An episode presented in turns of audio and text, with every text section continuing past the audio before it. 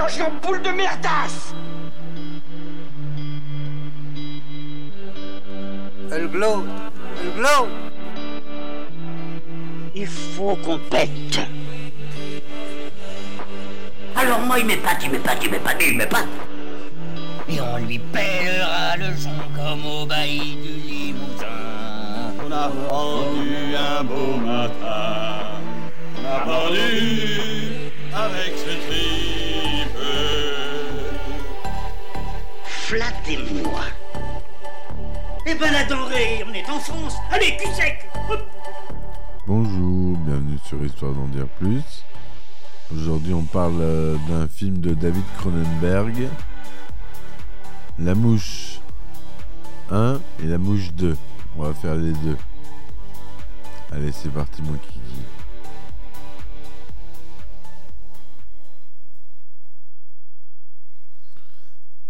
Alors, La Mouche, euh, ou The Fly en américain, est un film américain réalisé par David Cronenberg, sorti en 1986.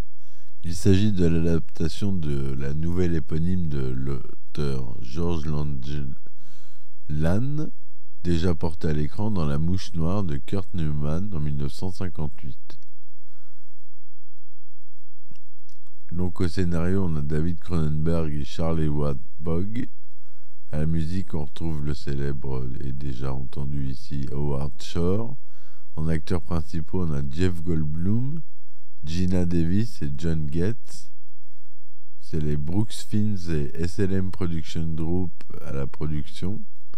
C'est un film de 95 minutes. Et comme je disais, il est sorti en 86. 16 Bundle, un scientifique brillant mais excentrique et solitaire, rencontre la journaliste Véronica Caifé.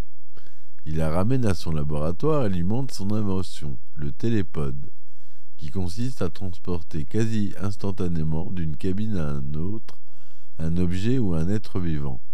Cesse persuade Véronica de garder son secret en échange de droits exclusifs sur l'histoire. Elle commence à assister dans son travail.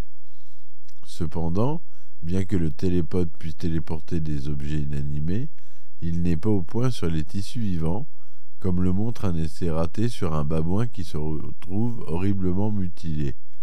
Cess et Véronica entament une relation. Le leur première nuit d'amour donne à Cess l'idée de reprogrammer le télépode pour qu'il soit fonctionnel avec des êtres faits de chair et de sang. Il parvient enfin à téléporter avec succès un deuxième babouin. Véronica part soudainement et Cess s'inquiète du fait qu'elle reprenne sa, relation avec Statis Boaran, son rédacteur en chef. Cess décide de se téléporter, ignorant qu'une mouche s'est glissée avec lui à l'intérieur de la cabine. En apparence, l'expérience est un succès et il sort parfaitement indemne de la cabine de réception. Cess et Véronica se réconcilient. Cess commence à montrer plus de force et d'endurance. Il a des envies de sucre.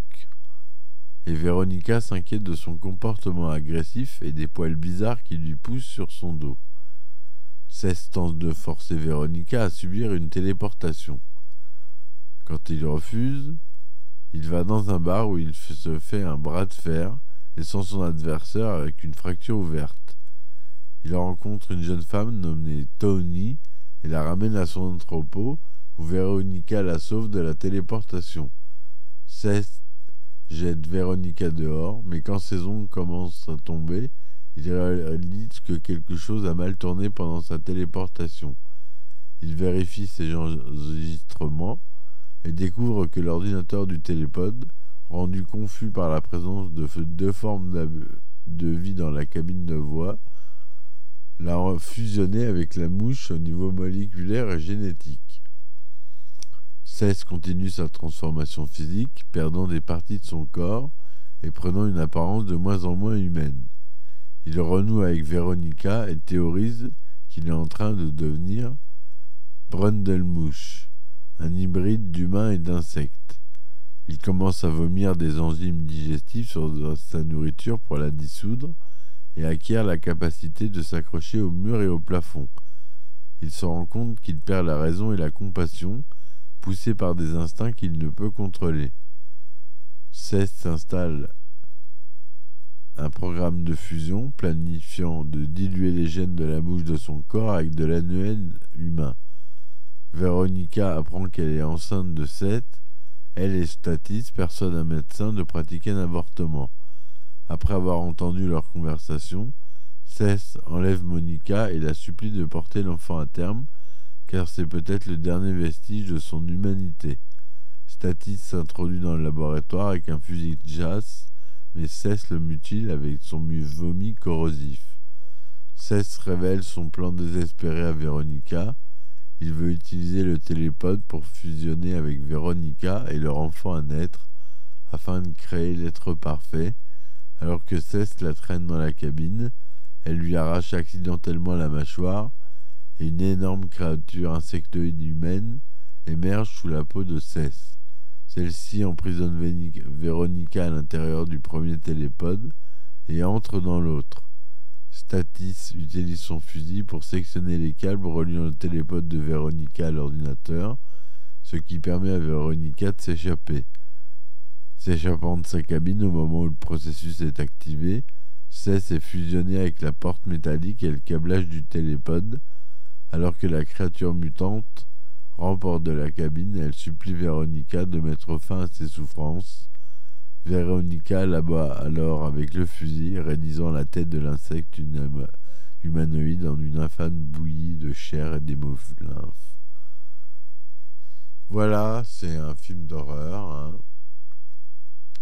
Donc, euh, faut pas s'attendre à autre chose. Un bon film avec des effets spéciaux euh, très bien réalisés.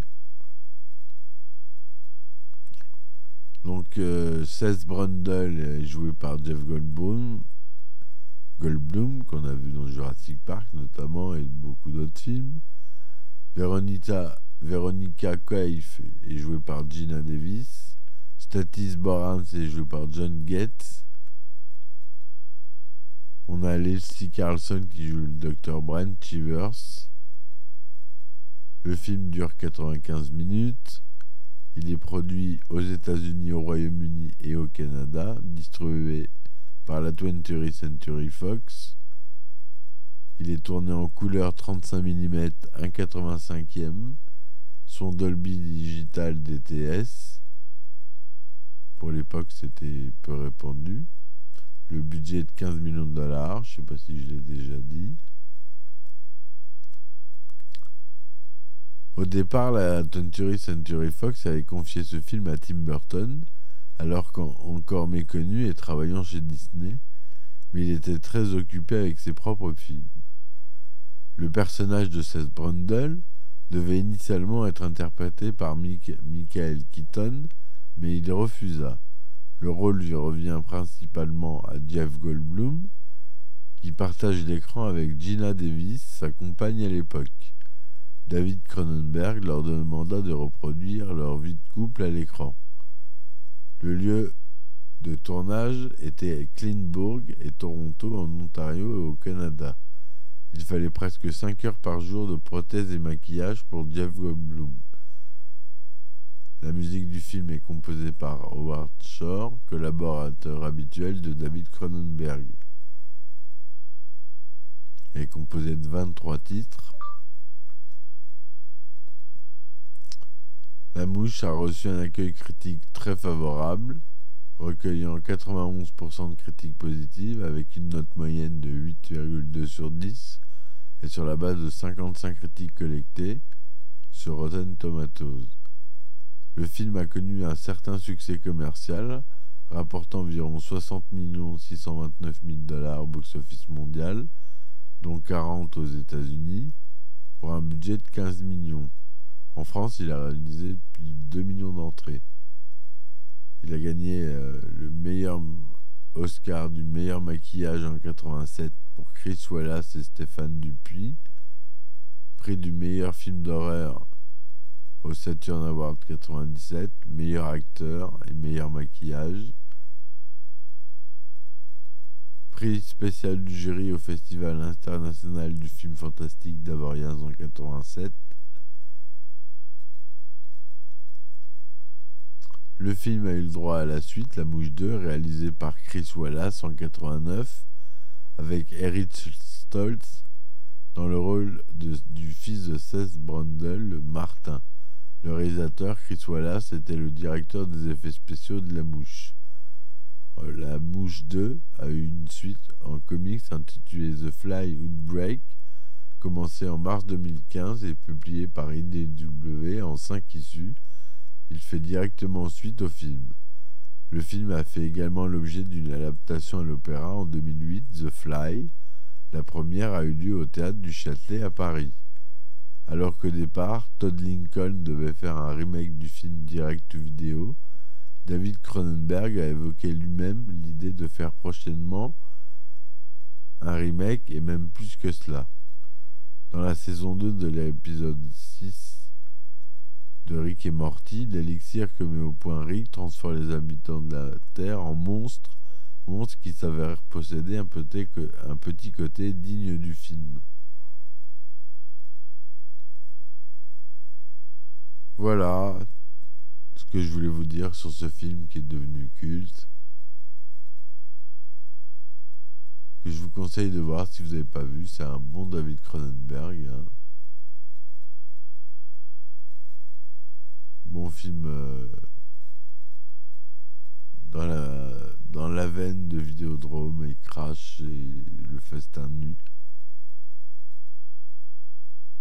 Voilà, donc euh, j'espère que ma chronique vous aura plu. N'hésitez pas à me laisser des commentaires et des likes. S'il vous plaît, ça m'aide à référencer la chaîne et le podcast. Je vous remercie, je vous dis à très vite. Euh, soutenez-moi sur Patreon et Ulule et Tipeee. Je vous dis merci et à très vite. Ciao ciao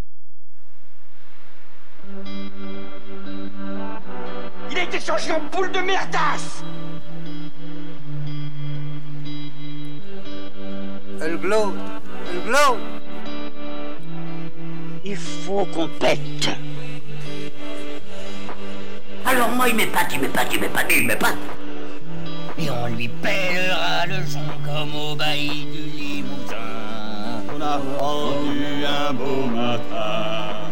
On a pendu avec ce Flattez-moi. Eh ben la denrée, on est en France. Allez, cul sec